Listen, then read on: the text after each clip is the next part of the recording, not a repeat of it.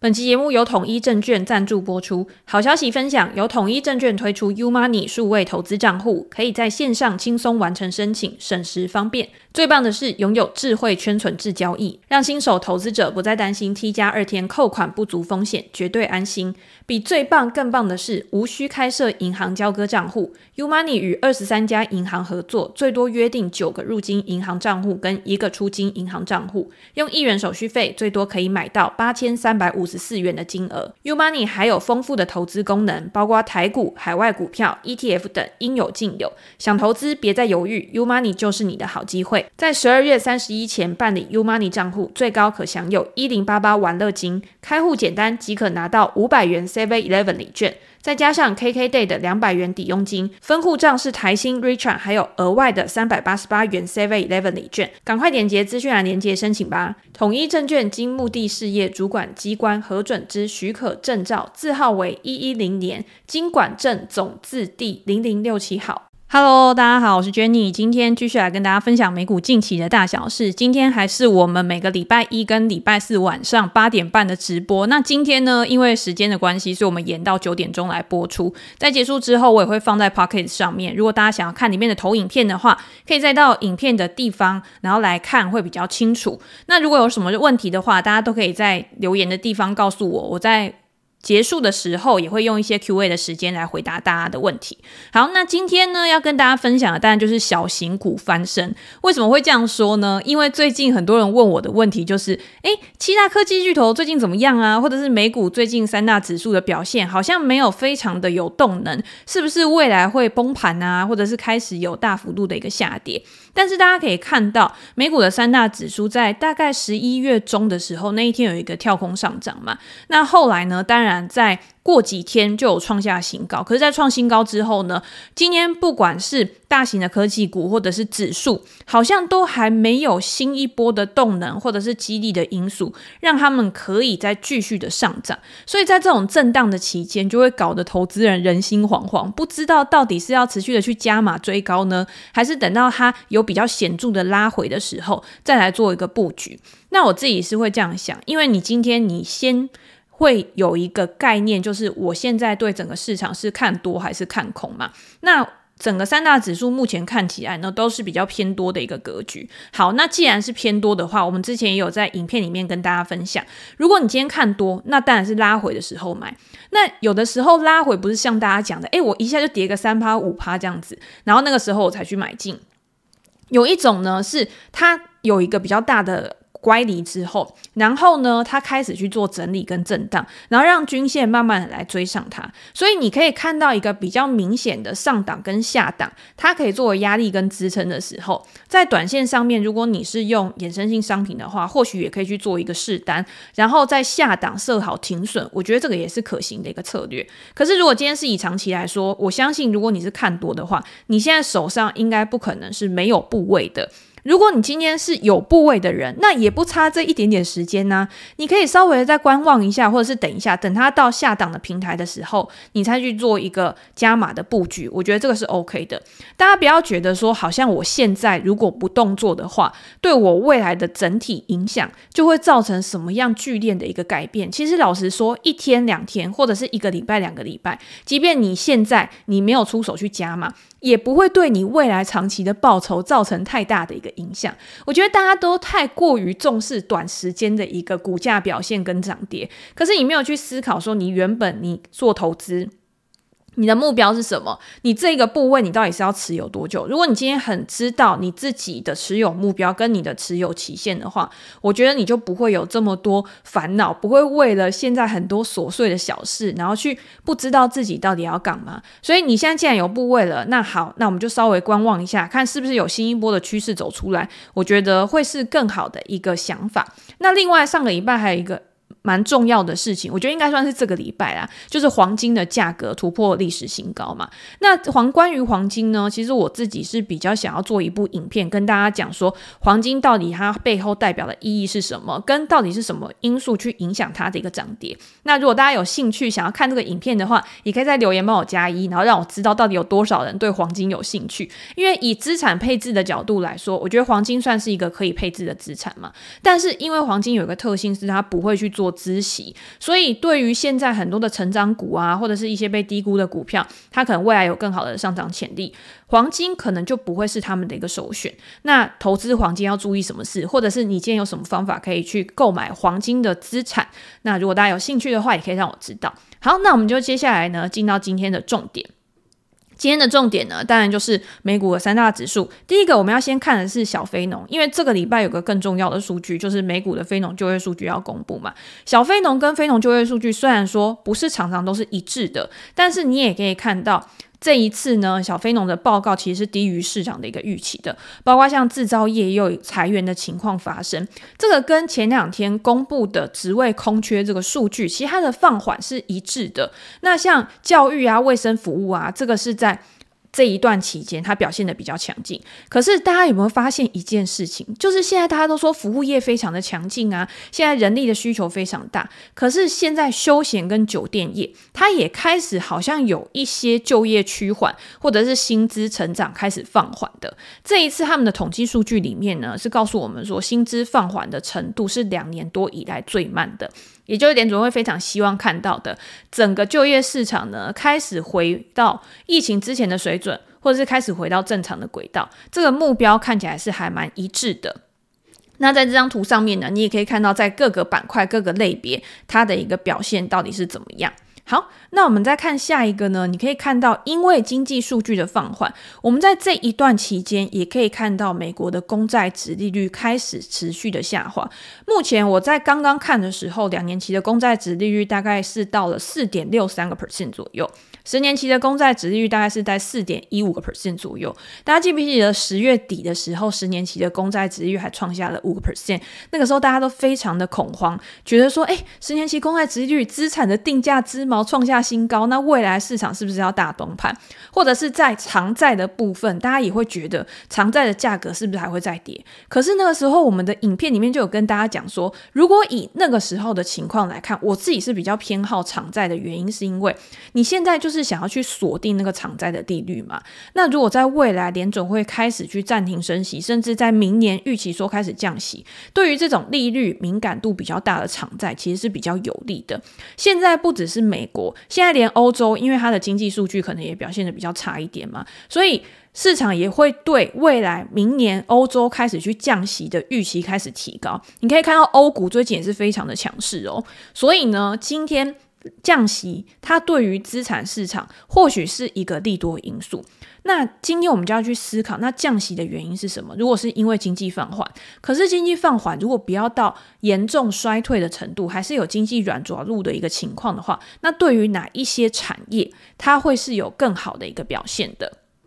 那我们先从之前比较好的，当然就是从大型的科技巨头开始嘛。你可以看到呢，大型科技巨头在过去十七个交易日里面，有十五个交易日都是呈现净卖出的一个状况。很多人就会想说，那今天如果这些大型科技巨头它没有办法再去支撑指数的上涨的话，那会不会造成指数的进一步下探？在我们上一期、上上期的时候，其实我们有跟大家讲过，今天你。股市整体的大盘要强，我觉得科技巨头不可能太弱。你可以看到今年以来上半年它非常的强势，它上涨的幅度可能像辉达，它都已经要到两百个 percent 以上了。可是，在之后它可能就会呈现一个整理或者是震荡的一个状况。它去把指数撑在这边，我的指数变化不需要这么大，但是我在底下有可能是波涛汹涌的。这个也符合我们今天的主题，就是小型股或者是一些跟景气循环更为相。关的股票会不会在接下来的时间点，它可能就会有比较大的一个变化？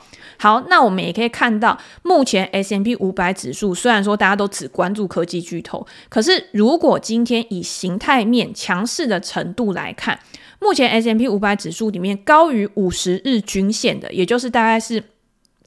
呃。比重大概已经有达到了七十个 percent 到八十个 percent 左右，这个就代表整个市场它其实就是一个比较强健的一个表现嘛。所以你今天你站上五十日均线的这些公司，它的股价才会有支撑。通常比较长期的均线都是代表一个支撑性，那季线啊，或者是月线啊，甚至是到年线，如果有一些比较长期稳健的股票，它的股价回到了这些水准的话。在未来或许都会因为支撑，然后开始有资金的流入，它的估值合理，开始有比较显著的一个反弹。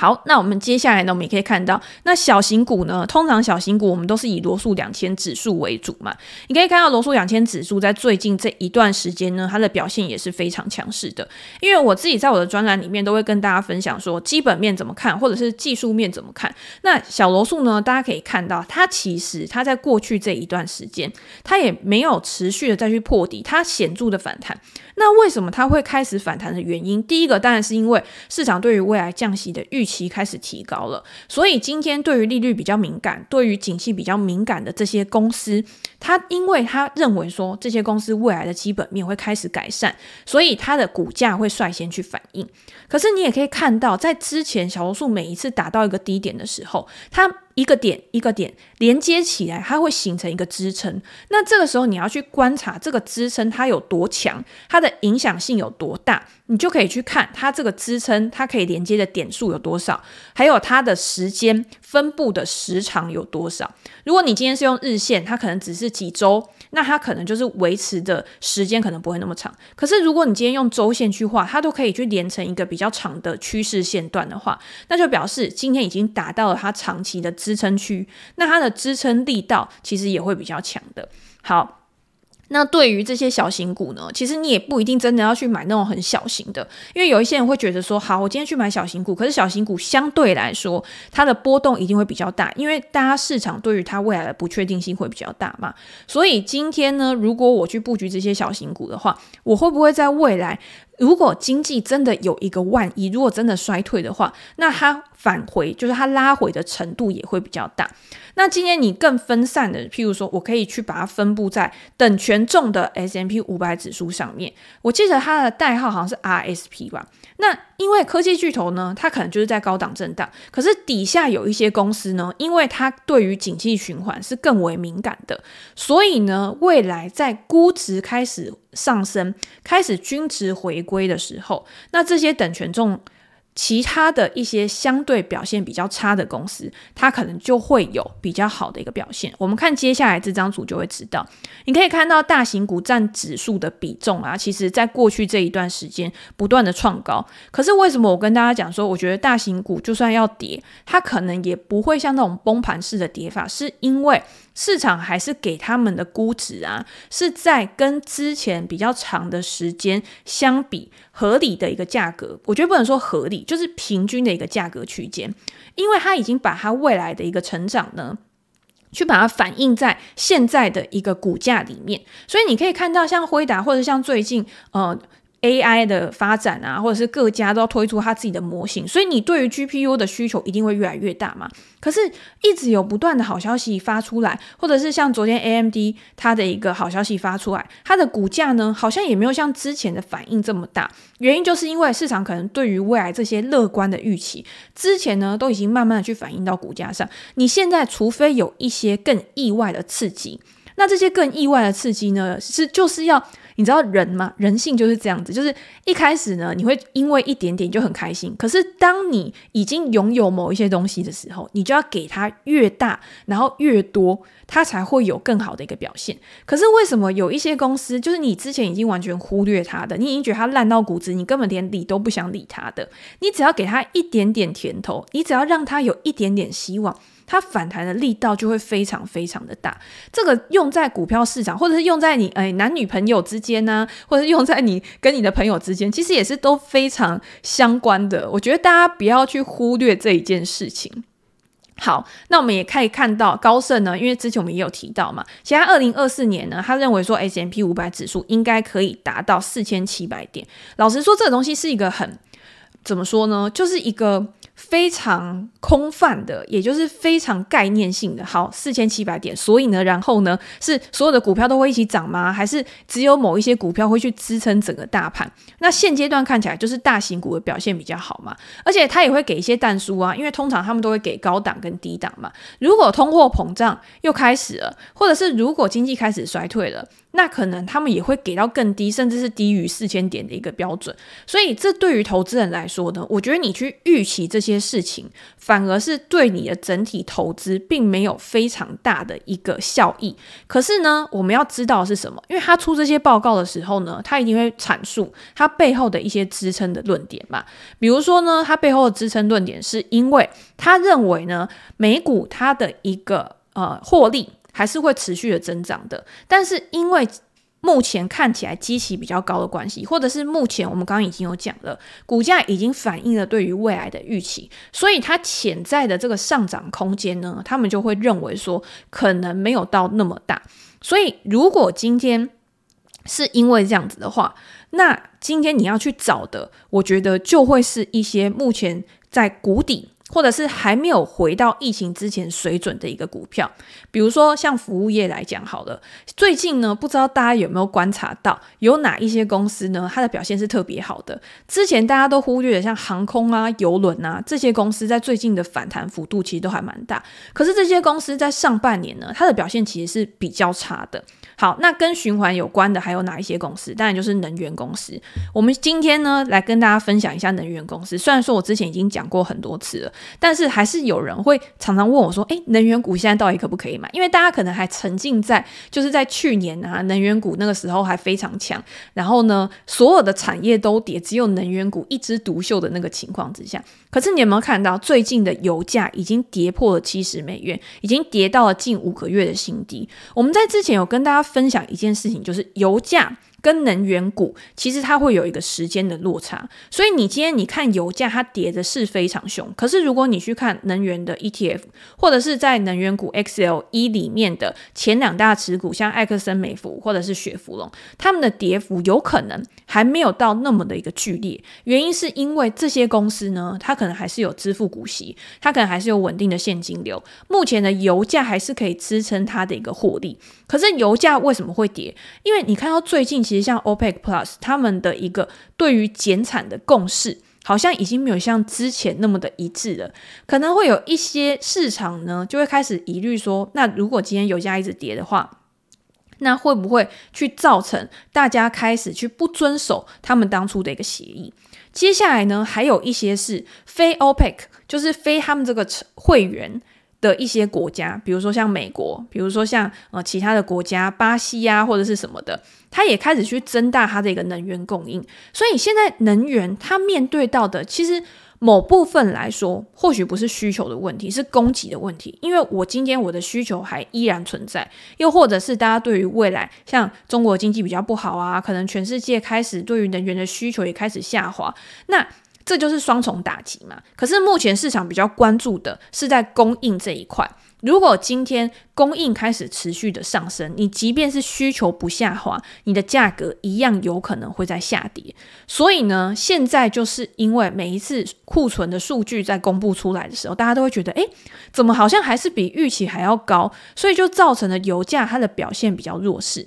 可是我们之前有讲嘛，你今天如果不是做衍生性商品的话，你今天去关注油价，其实你要思考的是你背后，你到底你持有能源股的目的是什么？有一些人觉得我只是想要它背后的股息而已。因为大型的能源巨头，它应该不可能倒嘛。如果它今天可以支付稳定的股息的话，我作为长期收益的一个呃资产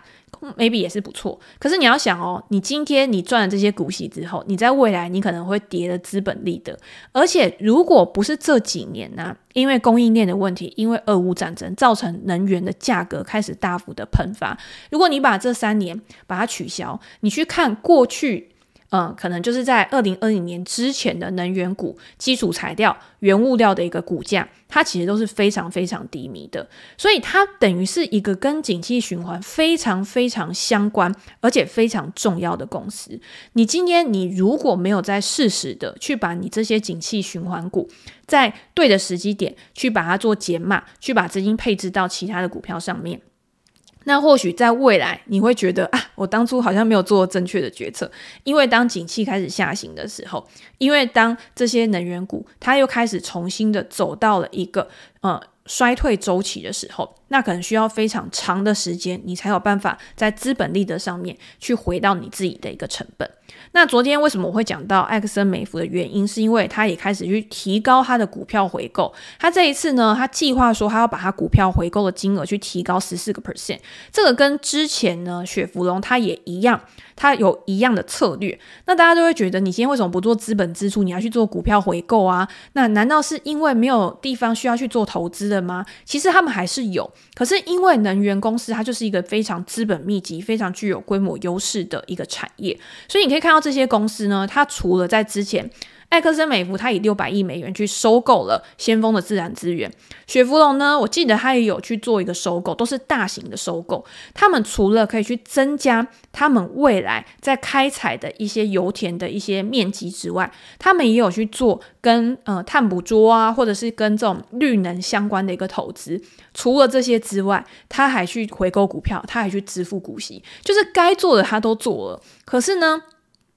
目前对他们的股价来说，其实并没有太大的一个激励作用的原因，是因为他们现在就是开始在支出嘛。那如果今天这些支出呢，它没有办法得到相应油价的提升、获利的提升去 cover 掉的话，那未来我们可以看到的是什么？那或许它的一个每股盈余就会开始去做下调，那它的股价的估值当然也会开始去做下调。好，那我们刚刚讲跟景气循环相关的能源股，看起来好像是比较偏悲观的。那另外跟景气循环、跟开始复苏、开始明年呢，如果有一些降息激励的预期的话，有没有哪一些产业是目前大家可以看去关注的？它还没有回到疫情之前的水准。今天来跟大家介绍一点不一样的，就是第一个呢，当然就是邮轮股。我觉得邮轮股呢，当然我们常常看到是什么皇家加勒比啊，或者是像嘉年华邮轮啊、挪威邮轮啊，在今年以来呢，它的表现可能也不是让大家非常满意，大概呃，像前两家公司大概就是一百个 percent 左右。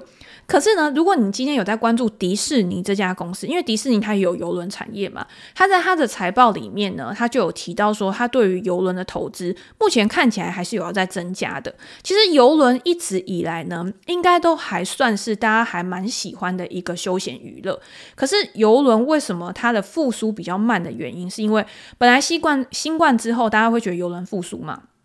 可是新冠之后呢，大家现在记不记得，后来又有很多的变种病毒啊，什么 Omicron 啊之类的，所以就造成了这个邮轮股呢，它本来好像要开始，然后又开始下来，就一直不断的有一些新的冲击。那这些邮轮股在之前呢，它的一个营收成长，或者是它的获利成长，甚至是已经连续亏损了两到三年了。所以现在他们的催化剂呢，就是它可不可以从这些逆境当中，真的开始去回到它的一个成长轨道，真的。开始让人流回来，去让它的呃每股盈余可以有持续的一个提升。好，如果我们以这三家公司来看的话，单看股价，当然大家会觉得说，哎，已经涨那么多了。可是你要去想的是，它在未来还有没有一些可以去支撑股价继续去延续它涨势的因素？第一个呢，就是营收成长。这些公司呢，它今年的营收呢，跟股诶，去年相比，大概都已经有成长超过一倍的一个水准。那如果你今天以营运效率来看，我们讲营运效率呢，不管今天是以获利能力来看，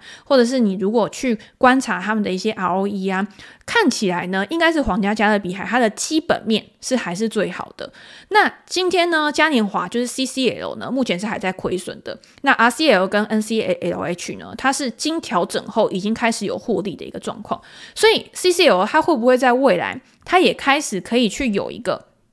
比较显著的一个成长，我觉得这个是大家可以去关注的。如果大家去看 CCL 最新一季的财报，因为我觉得大家对 CCL 应该还算有兴趣吧，不知道大家有没有兴趣？你可以看到呢，他除了去持续的扩展它的航线，去吸引它的顾客回流之外，还有一件很重要的事情，就是因为在过去疫情期间，它的经营也很困难嘛，所以它当然它的债务水准也有持续的在提高。可是呢，当它开始已经要去赚钱的时候，它开始去。呃，还他的债务，他开始去大幅降低他自己的一个债务负担，所以在过去这六个月呢，你可以看到他的债务已经下滑，比之前还要下滑了大概十个 percent 左右。他希望呢可以继续的去做债务重组。我觉得这些都是对于他的基本面算是比较有利的一些支撑。那当然，你还是要去观察他每一季是不是真的有一季比一季还好。那如果你今天去看这三家公司呢，我自己会用呃，比如说像本益比啊、股价净值比啊去观察他们，毕竟他们也是有比较多资产的一个行业嘛。那如果你今天去看估值的话，目前 CCL 相对于另外两家的公司呢，它的一个估值也是相对比较低的，大家可以去做参考。那另外呢，还有一个跟紧急循环比较相关，当然就是航空股嘛。你可以看到航空股在最近一年的表现，其实也是大幅的一个震荡。那大家会想说，诶，影响航空股的因素到底有哪些呢？是不是我们今天要去买的话，你还是要去知道一些跟总体经济相关啊，跟总体经济因素比较有关的一些公司？那除了利率之外，你还要去看整个产业的一个需求，或者是我们刚刚讲的油价也是去影响航空公司它的成本非常大的一块，人力的成本，像之前疫情的时候，因为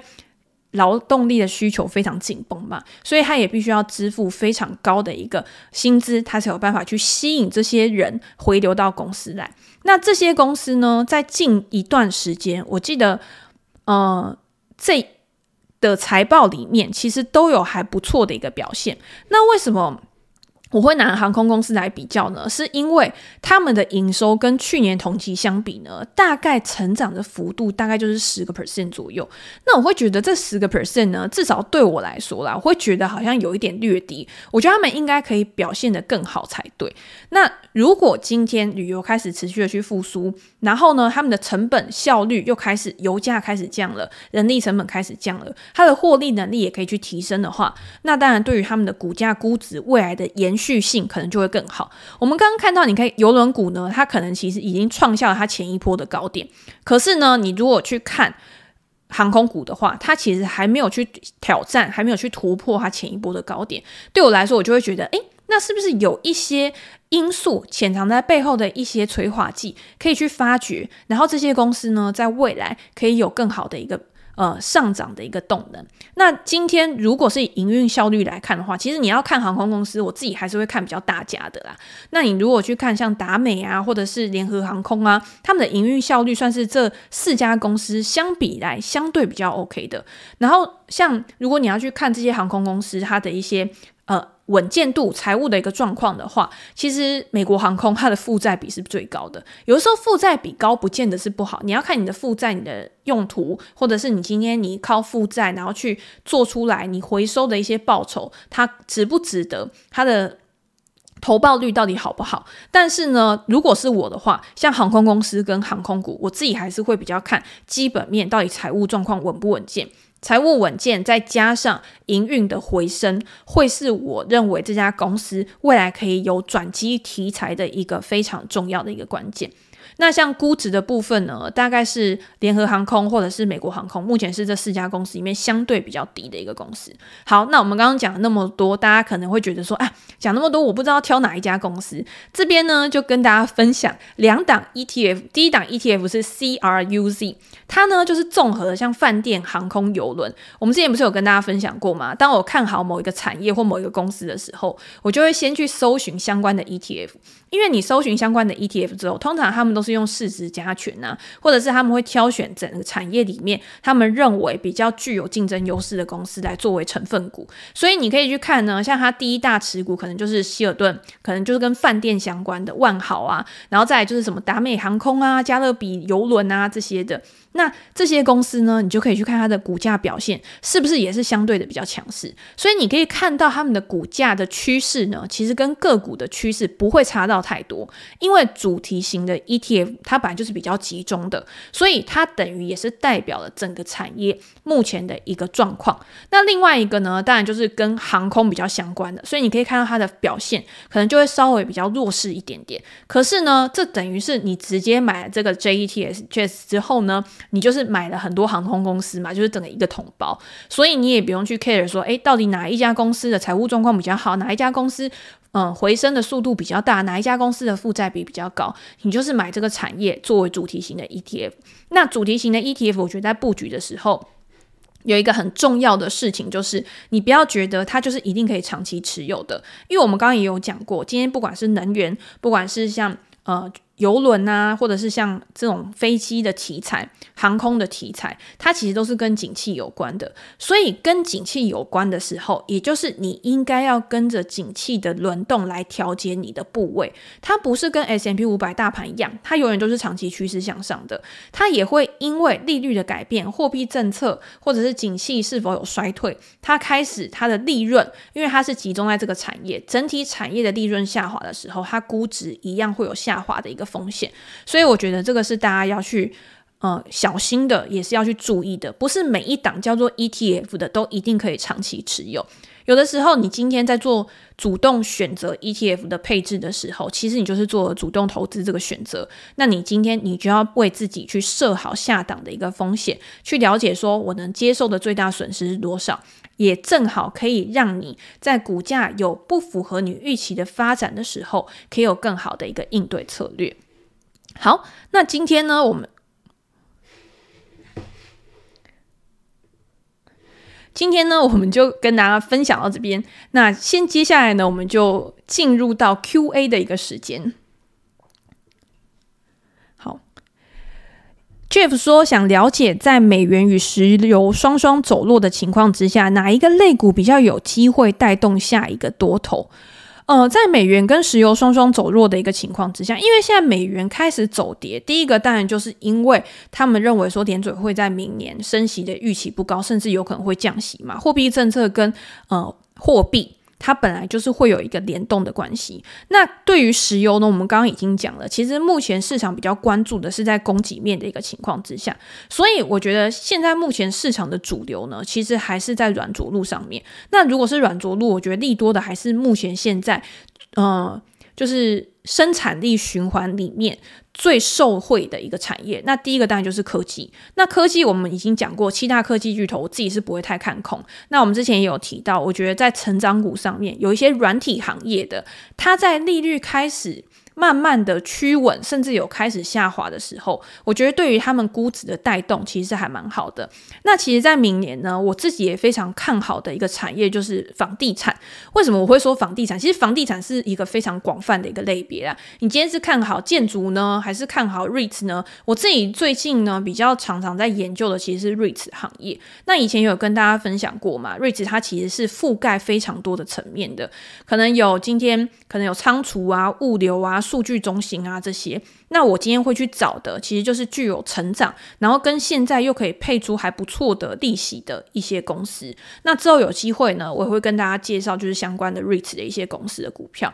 其实关于 REITs，我跟大家分享过，就是我很喜欢这一类的题材，而且我也很喜欢研究相关的公司。可是就是因为碍于时间，跟现在市场上面关注的都还是在。大型的科技股上面，所以有的时候大家应该要反过来想，就是现在大家忽略了什么？现在大家觉得什么东西是最烂的？或许真的在经济开始复苏的时候，它会成为下一匹黑马也说不定。好，那今天呢，大概就是